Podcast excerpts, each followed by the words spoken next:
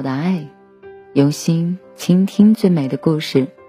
嗨，亲爱的小耳朵们，大家好！您现在收听到的是网络有声电台。晚安，小耳朵，我是 J 童小扣。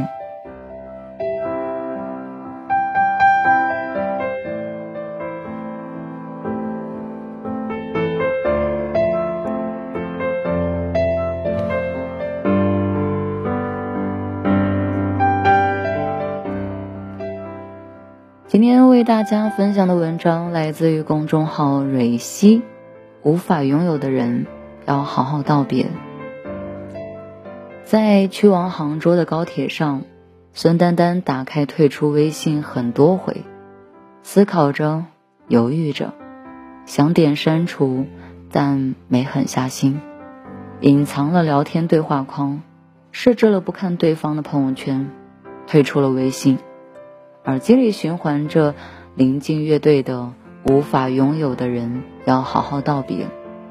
窗外是南方绿油油的天地，过了郑州，天阴了下来，雨水打在车窗上，虽然隔着一层玻璃，但感觉下到了心里。他本来是没有出门计划的，但在收到了陈恒毅的结婚请帖之后，不想去又没有什么理由推脱。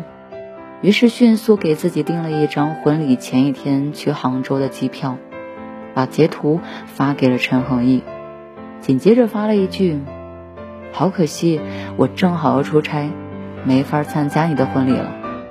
提前祝你新婚快乐。”当老同学、旧朋友在群里热火朝天的聊着如何在陈恒毅结婚当天逗一下新郎的时候，孙丹丹把群聊设置成了。免打扰，在他们相约着提前在北京见面的时候，孙丹丹只说了一句：“真是不凑巧。”就躲到了几千公里之外的城市。逃避看上去很像掩耳盗铃，但有用。在无法面对喜欢了多年的人即将结婚的时候，用这样幼稚拙劣的方式躲开，并不潇洒，但起码救了自己一命。孙丹丹不愿意接受陈恒毅要结婚的事实，无法看他西装革履的样子，去对另外一个女生说出“嫁给我吧”这样的画面，不想要逼着自己面对和接受，不想要佯装无所谓的样子，说着并不真心的祝福和恭喜。躲避不是软弱，是一种自救的方式。成年人可以潇洒说拜拜。也可以大方承认，我还没有放下。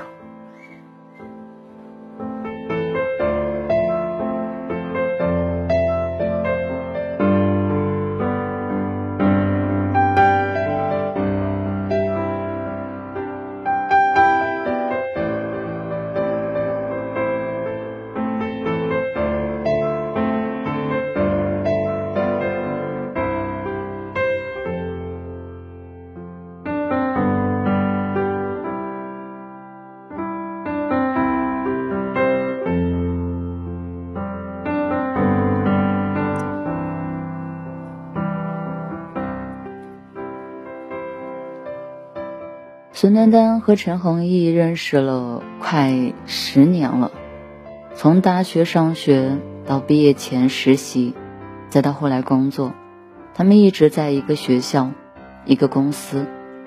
陈恒毅大学的时候成绩好，人缘也好，搞大学生创业项目的时候，很多人都想要加入他的小组。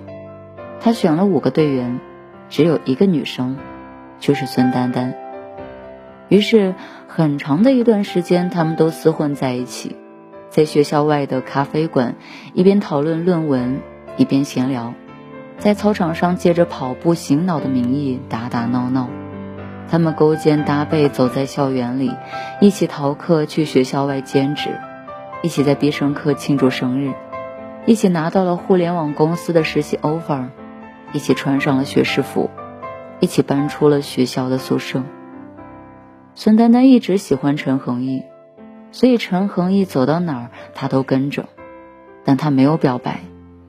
在无法确定对方心意的时候，他不敢冒险，他害怕如果没有陈恒毅，没有那层意思，那么两个人最后连朋友都没得做了。他在等一个时机，一个感情自然而然升华的时机。或者，他也感受得到陈恒毅对他有好感的时机。陈恒毅陪发烧的孙丹丹在医院输过液，也在大雨倾盆、孙丹丹没有带伞的时候，去公司接过她，甚至在孙丹丹喝多了走不动的时候，背着她回了家。仔细想想，他们之间也有一些充满着粉红泡泡的回忆，那些回忆让孙丹丹猜测过。陈和义也对他有意思，但说到底都是猜测而已。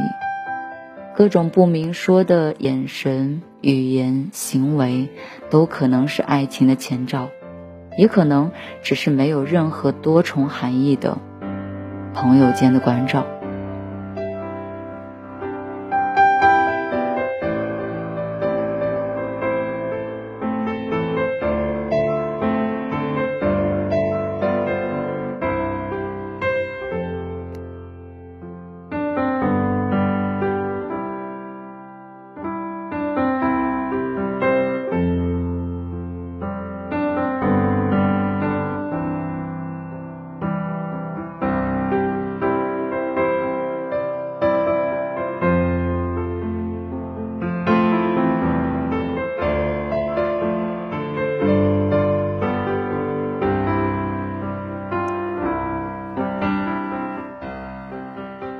在陈恒毅恋爱的那天晚上，孙丹丹一个人一遍一遍地回顾着韩剧《请回答一九八八》，那个里面甄嬛错过德善的片段。他原本也是有机会的，在无数过犹豫不决的时间里，错过了爱情。这个世界上有很多事情是有第二次机会的，买错了衣服可以退掉。没抢到的车票可以候补，高考落榜可以复读，但爱情没有，没抓住就是没抓住，错过了就是错过了。人和人的缘分真的很奇妙，有的人没有在一起，却又纠缠了很多年；有的人相爱，只是因为多看了一眼。孙丹丹在西湖边溜达的时候，接到了陈恒毅的电话。扯了几句没有什么用的闲话之后，陈恒毅在电话的那头说：“我知道你不是去出差。”孙丹丹先是沉默，然后鼻子一酸，在眼泪夺眶而出之前挂断了电话。他没有否定，也没有解释。在这样的日子里，即便有千言万语，也不必再说了。但。他感谢陈恒毅的这通电话，让他多年的喜欢与心意有了最终的着落。纵使没有在一起，但好在，他都知道了。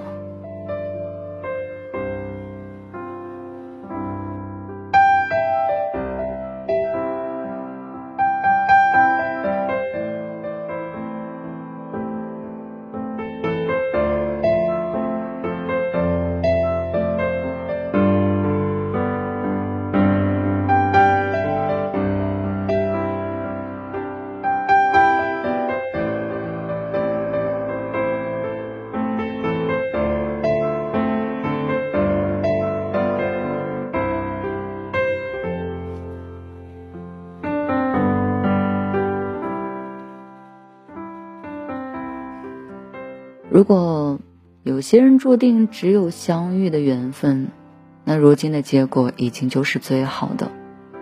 他买了一对木梳，写了一张新婚快乐的便签，让老板帮忙寄了出去，是祝福，也是告别。不是此生再也不见，而是和自己心里的男孩说了再见。他们还是朋友。但也只是朋友，他对他仍有不舍，但也要向前看。愿你有勇气成为他的过去，也变成更好的自己。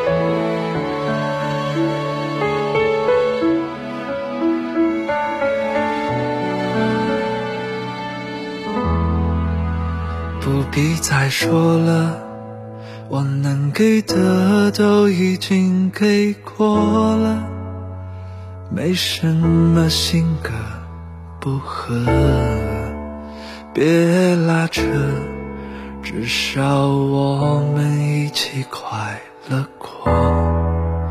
我们度过的是任何人都无法替代的。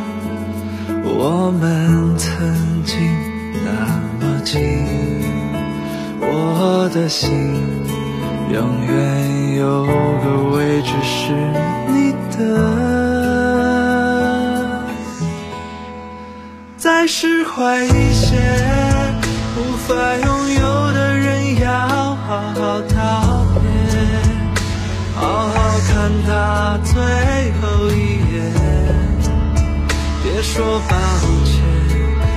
辈子总要有一次坚决一点，再痛快一些。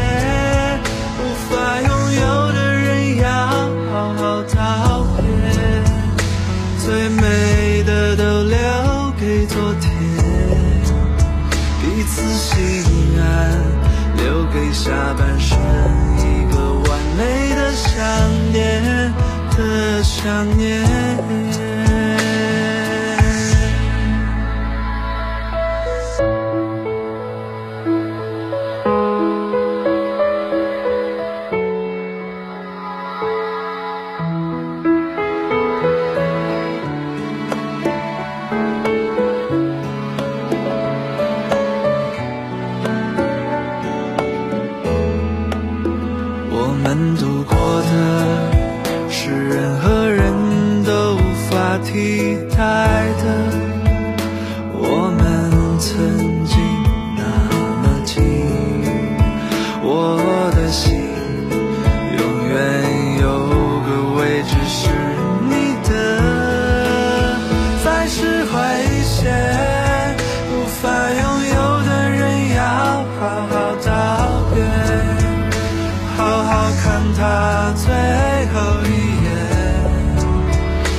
说抱歉，一辈子总要有一次坚决一点，再痛快一些。无法拥有的人要好好道别，最美的都留给昨天，彼此心安，留给下半生